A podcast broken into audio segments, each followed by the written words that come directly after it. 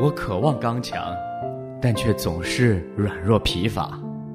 我渴望成长，但却总是止步不前，生命似乎变得麻木了。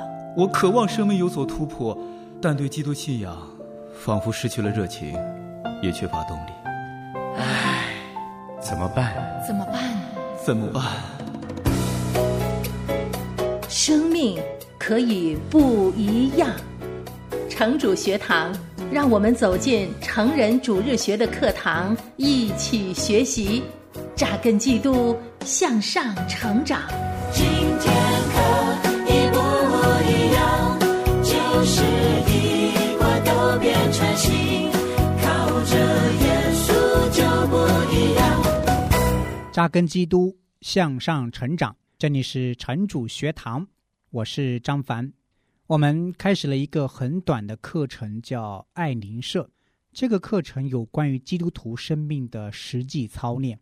在第一课，我们讲了爱灵社和爱所在的社区。今天我们要来探讨为什么我们爱灵社的目的是什么？我们生活在一个注定消亡的世界里，在这个注定消亡的世界里，如果你的邻居永远都不会成为基督徒，那么爱他们有什么真正的价值吗？在第一课，我们谈到我们的终极目标是爱邻舍，直到看到他们最终归信耶稣基督，这是我们的终极目标。但我们也谈到，这并不是唯一重要的事情，不能存到永远的爱也很重要。为什么这种爱既重要又有价值呢？既然世界终将逝去，而人的灵魂永远不死，那为什么即使邻居不得救，爱他们也很重要呢？既然我们所住的小区都注定会消亡，为什么爱所在的社区依然重要呢？改善本地学校，帮你的邻居购物，对一个你再也不会见到的人微笑。这些事情有什么价值呢？亲爱的朋友，我们是不是倾向于把今生的事情分成两类？一类是将存到永远的属灵的事情，比如说传福音；另一类是也许暂时有必要，但不能存到永远的事情，比如说种植花草。除此之外，还有别的什么吗？有的。这也是我们今天要讲的内容。我们必须认识圣经所说的爱邻舍的价值，然后才能更好的应用这个真理。如果我们要好好的爱邻居、爱社区，我们就要把在神眼中看为宝贵却不能存到永远的事情进行分类。但问题是我们基督徒常常表现的好像我们所做的事情呢，要么完全重要，要么根本不重要。这种思维模式通常会导致很多错误，比如说认为只有属灵的事情才重要，也就是说所有的事情都被简化为大使命，只有大使命才是真正重要的，或者。即使我们在理论上不这么认为，也会在实践中表现出来。就是我们不花时间去做那些既没有必要也没有明确属灵意义的事情。我们觉得，如果我们和邻居的谈话没有引到属灵的事情，就是浪费时间。我们从来不想着要参加街坊邻居的野餐会。从来不抽时间和邻居在路上闲聊，在邻居眼里，我们对社区事务漠不关心，因为我们心中有更重要的事情。那另一方面，其他基督徒看到了这个错误，于是就陷入了第二种错误：他们把爱邻舍的每个层面，比如说传福音、帮助流浪汉，都看成同等重要。这个错误。和前者是一样的，也就是把事情看为要么非常重要，要么根本不重要。因此，在这个理论之下，参加社区志愿者服务跟分享耶稣的福音没什么分别，都是在传道。就是所谓的社会福音。他们认为，既然基督徒在世界上是光是盐，那么我们就有能力，也有义务和责任去改造社会。亲爱的朋友，如果我们陷入第一种错误，恐怕我们不会是很好的邻居。我们会传福音，这是很有爱心的表现，但是我们不愿意花时间去培养那些进展缓慢但很重要的爱的关系，或者我们的爱很有功利性，只是把他们作为传福音的手段。另外，如果陷入第二种错误，我们就会产生过高的期待。当看到这个世界继续堕落变坏，我们就会失望，甚至会停止传福音。这两种错误的根源是把事情看成要么最重要，要么根本不重要。亲爱的朋友，这两种错误的根源都是误解了圣经所描述的今生和来世之间的连续性和非连续性。如果我们要准确的评价那些不能存到永远但仍然重要的事情，我们就需要了解圣经如何描述今生和来世之间的连续性和不连续性。这是什么意思呢？我来解释一下。如果你倾向于认为只有属灵的事情才是重要的，那是因为这个世界和地上的一切都会逝去，没有任何东西可以存到永远，所以。只有像传福音那样有明确永恒价值的事情才是重要的。这种想法的根据是圣经所说的今生和永恒之间的不连续性，或者说断裂性。相反的，如果你行事为人好像每件事情都会存到永远，就是在强调今生。和永恒之间的连续性，我们需要明白的是，圣经对连续性和不连续性都有提及，既强调了今生和永恒之间的不连续断裂，又暗示了其中的连续性，这非常的耐人寻味。尽管今生和来世之间根本上是不连续的，是断裂的，但是。我们在地上的工作仍然有真正永恒的价值，其中包括我们爱邻舍。我们可以用身体做一个很好的类比：我们死后，身体会真的腐烂，归于无有；而我们今生的身体和来世的身体之间有某种连续性。所以，尽管你会有一个荣耀的新身体，但你。还是你，但是不要因为今生的身体和将来荣耀的身体之间有模糊的联系，而把身体当作永恒来看待、来爱惜。我们保养身体，是因为我们要好好的管理神所赐给我们的一切。同样的，即使看起来不属灵，爱邻舍和爱社区也是有意义的。尽管这个世界将会过去。但如果我们想要成为好邻居，我们就必须明白其中的价值。因此，根据圣经所说，这个世界真的会消逝，但并不意味着我们在这个世界上所做的事情就毫无意义。那么，对于那些不会存到永远的事情，我们在圣经的什么地方可以找到他们真正的和永恒的价值呢？答案在于，我们是神形象的承载者。爱一个永远不会成为基督徒的邻居有什么价值呢？投入时间使社区成为更适合居住的地方有什么意义呢？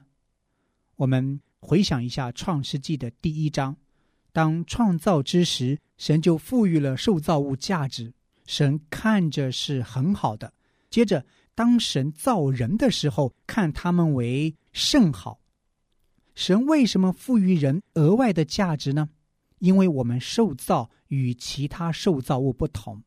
创世纪一章二十七节说：“我们是按照神的形象被造的，神就照着自己的形象造人，乃是照着他的形象造男造女，我们都承载了神的形象。正是因为这个事实，所有人都有同等的价值。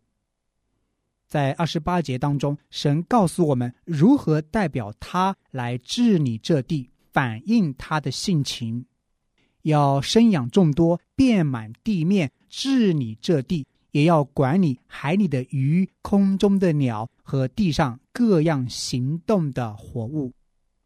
所以，我们通过遍满地面、治理这地来代表神。遍满地面就是我们的人际关系。我们的家庭、社会治理这地，就是在混乱中创造秩序。这就是我们活出与神的形象相称的生命方式。我们使地面充满了他的形象，我们像他一样行事为人，并代表他行使统治权。人际关系和工作正是这个世界极其尊崇的。这是不是很有意思呢？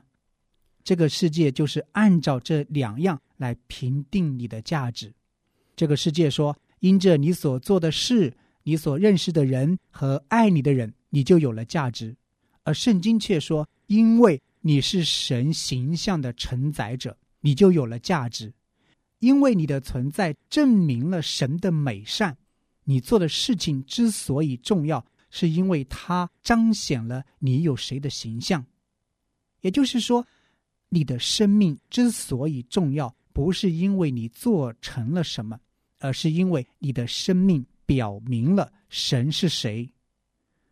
同样有意思的是，人在创世纪三章犯罪堕落之后，神咒诅了人际关系和我们的工作，因此我们的行为不能提升我们在神面前的价值，但是神。依然看他们为宝贵，为什么呢？是因为我们为他做成了什么事吗？还是因为我们做事富有成效？都不是的。我们想做的任何事情，神都能做，比我们做的更好，而且还不需要我们参与。然而，我们的所作所为有价值，是因为他们彰显了神的所事。我们行为的价值不仅源于它成就了什么，还源于它彰显了神的什么属性。不能存到永远的爱，为什么这种爱也有价值呢？是因为我们在其中彰显了神的荣耀和良善。爱邻居表明了神配得我们的爱，而邻居是按照神的形象被造的。爱邻居彰显了神运行在我们心中的爱的力量。当我们效法神去爱邻居的时候，就彰显了神的爱。因此，既然我们的爱不能使邻居最终得救，为什么我们还应该爱邻居呢？因为他们是按着神的形象造的，所以配得我们的爱。爱他们。证明了我们对神的爱，以及神对我们的永远的爱。既然爱社区只是暂时的，不能存到永远，那么我们为什么还要爱社区呢？因为有计划的做善事来改善我们周围人的生活，我们就表现了神的良善。因为社区中的人承载了神的形象。我们不必去发掘社区和天堂之间的某种连续性，从而找到有计划做善事的价值。我们爱社区，彰显了神的良善和荣耀，这就是爱社区的价值。那么，我们的邻里关系如何彰显神的荣耀和良善呢？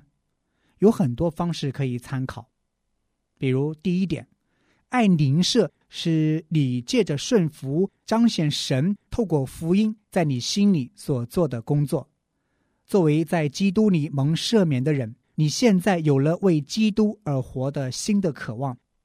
每一次当你选择顺服而不走捷径的时候，你的行动就证明了他赦免的力量。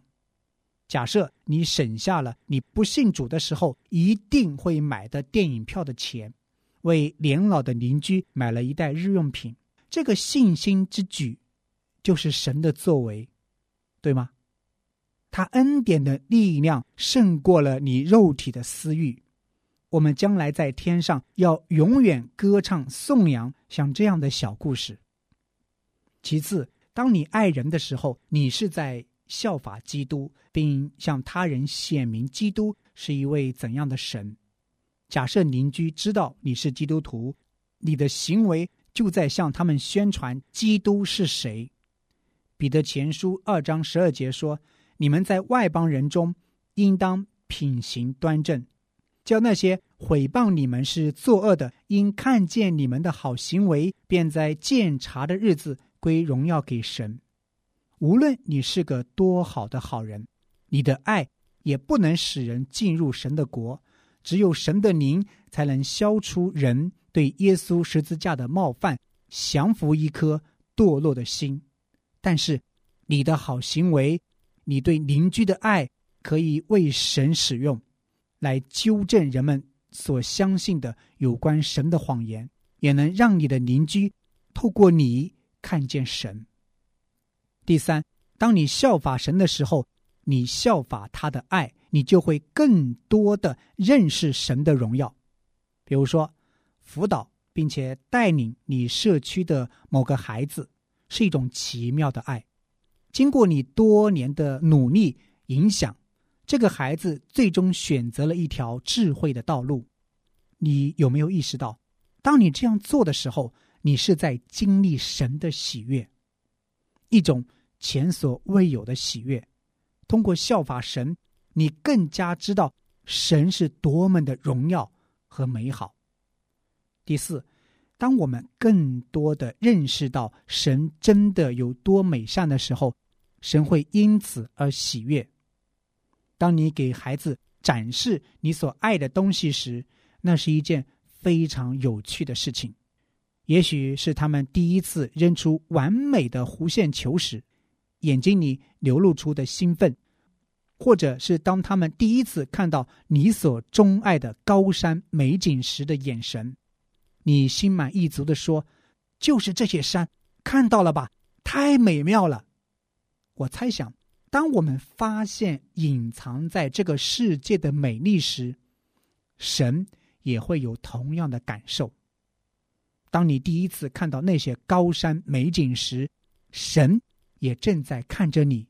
就是这些山，看到我造的东西了吧？或者更确切的说，当我们效法神，牺牲自己去爱别人的时候，神就是这种感受。第五，我们在创世纪一章二十八节中的治理是代表神的治理。我们给这个世界带来的秩序就是神的秩序，是他在创世之时就有的秩序。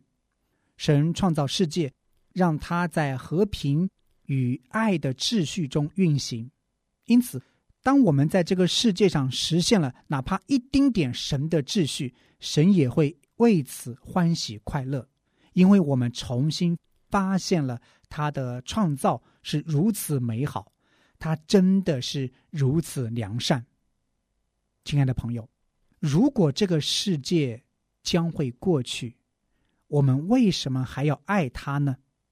因为你的爱会比这个世界更长久，因为你的爱彰显了神的美善和荣耀，你显明了神。在你心中所运行的大能大力，你展示了按着神形象所造的人的价值，你还向自己和邻居宣传了神是怎样的神。当我们欣赏并享受神的伟大作为时，神也会为此欢喜快乐。所以，亲爱的朋友，为着彰显神的荣耀。去爱你的邻居和爱你的社区吧。您正在收听的是由良友电台为您带来的成人主日学节目《成主学堂》，欢迎您来信与我们分享您听节目的心得感受，或者索取本节目的电子讲义。我们的电子邮箱地址是汉语拼音的学堂 at 良友点 net，或者您发短信到幺三二二九九六六幺二二，短信开头请备注学堂。愿神带领我们的生命不断成长。欢迎回来，这里是城主学堂，我是张凡。我是唐曼，我是林思雨。嗯，今天呢是爱邻社这个课程的第二讲，什么会存到永远？嗯，其实这一课呢看起来好像很简单，但它确实有一点点的深奥。就是有一些事情它是不存到永远的，那么它的意义在哪里呢？比方说，我帮小区里面的一只呃流浪猫，我照顾它，嗯我在小区里面去捡垃圾，把那个比较脏的那一块给它收拾干净。我对于一个再也不会见到的人面带微笑，这样的事它的价值在哪呢？对，就比如说在大街上见了一个陌生人，冲他笑一下，嗯或冲他打个招呼。当我们这样去做的时候，有可能是对方很惊诧的看着你。嗯我认识你吗？你跟我笑，嗯，你跟我打招呼，我认识你吗？是其实我觉得，就是说，即便就是邻舍，他嗯是一个不信主的一个状态，嗯但是我认为爱是很重要的。就刚才你们两位所分享的，其实发自我们内心所做的某一件事情，我觉得都是有意义的。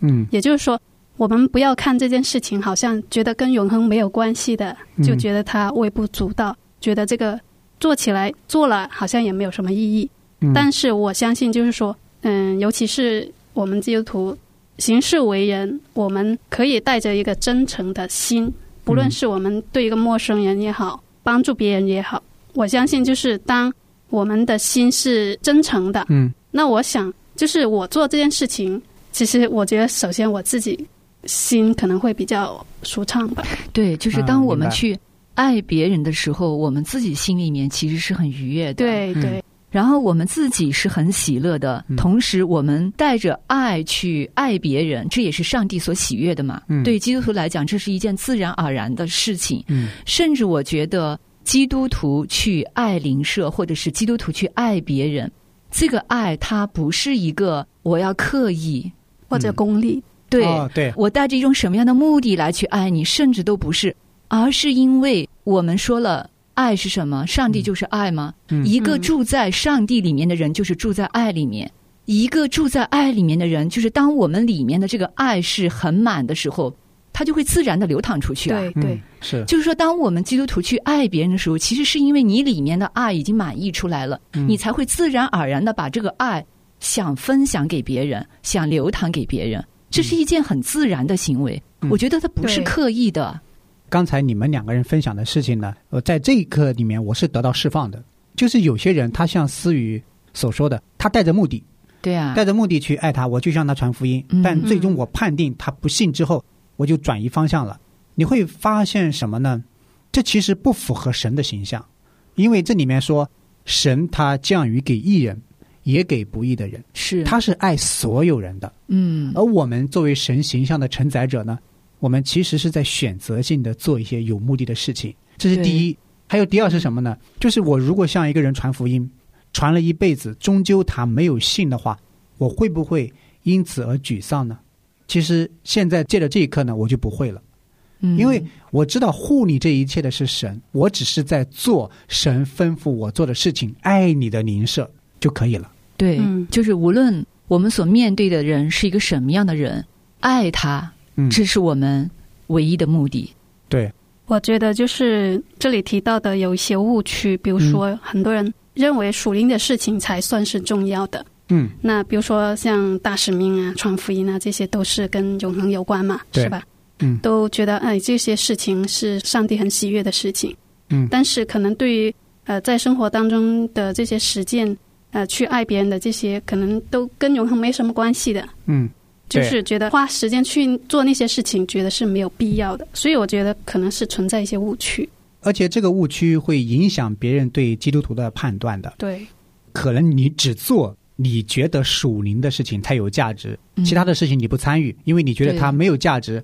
假如小区里面举办一个活动，关注小区里的流浪猫，你说那个有什么属灵价值呢？对我不参与。啊，小区里面组织一个活动，去进行水管的检修，我们一起业主们一起参与。你说我不参与，那个没有意义。或者社区里面举办一个说亲子篮球赛，跟你的邻居们一起组织一个活动，你说那个没有属灵意义，没有价值，我不参与。这个课程给我们很大的提醒，会造成说好像你对这里的一切都不关心。嗯，嗯，对，对，就是说，当我们特别看重呃所谓的什么属灵不属灵，或者说我们去分辨这个属灵不属灵的事情的时候，很容易让基督徒变成爱的对立面，就是变成一个冷漠的人，嗯变得嗯这些事情都跟我没有关系，跟我大使命没有关系，嗯所以呢，我毫不关心。嗯这样的基督徒也很多啊，嗯变成这种对立面的时候，当这个很多的事情跟他都没有任何关系的时候，你会发现他好像是游离于这个人群之外的。但是我们这个信仰是什么呢？我们这个信仰说他是出世的，但同时他也是入世的信仰。嗯就是这个信仰，我们接受了，不是说我们要离开这个世界，跟这个世界的人隔绝，而是说我们更加要带着这个信仰进入这个世界，所以跟人去发生关系。是是，所以走出这个偏差，但也不要进入到另外一个偏差。嗯，觉得什么事情都跟我有关。什么事情都是属灵的，都同等重要。嗯传福音跟去种花种草，他们是一样子的，叫以行动去宣传福音嘛。这其实是一个误解，就是这件事情其实有它的价值和意义，但是它跟传福音并不是同等的。每一件事情都值得做。那我曾经就接触到两个弟兄，嗯那其中有一位弟兄呢，他就是在疫情肆虐的时候啊，他穿上服装去做志愿者，嗯给别人去送食物，因为都封闭了嘛，他就送食物给别人家提供帮忙，很久很久，好像持续了很长一段时间。嗯就是在这个过程当中，大家才意识到，哦，原来我们这里住的这一位是一个弟兄，嗯，是一个基督徒，他很热心的参与我们社区的服务。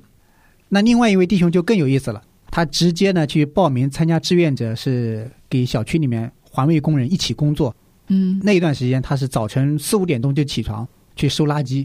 他是说我透过这种方式接触我的社区里面的人，关注我的邻居，跟他们有交流，所以这是很好的见证的。嗯，我也觉得，其实我想，就是当我们是带着神他给到我们的爱，带着使命去在我们这个所在的地区，我们去关爱我们身边的人。我相信这也是我们就是回应神的爱，嗯，也是彰显神荣耀的一种方式。对这就是呃爱邻社的一个价值吧。对，爱邻社是有价值的，而且我们所做的，哪怕它看起来并不持续到永恒的那种行动，都是可以荣耀神的。所以我们在第二讲“什么可以存到永远呢？”探讨的就是这些爱、这些行动、这些付出，在神那里都是有价值的，都是有意义的。盼望我们每一位基督徒都能够用我们的实际行动，向我们身边的人去见证福音，也能够荣耀神。谢谢你的收听，我是张凡，我是唐曼，我是林思雨，我们下期节目时间再再会。爱上的是一，他先爱我，主为我死，我为主而活，十字架上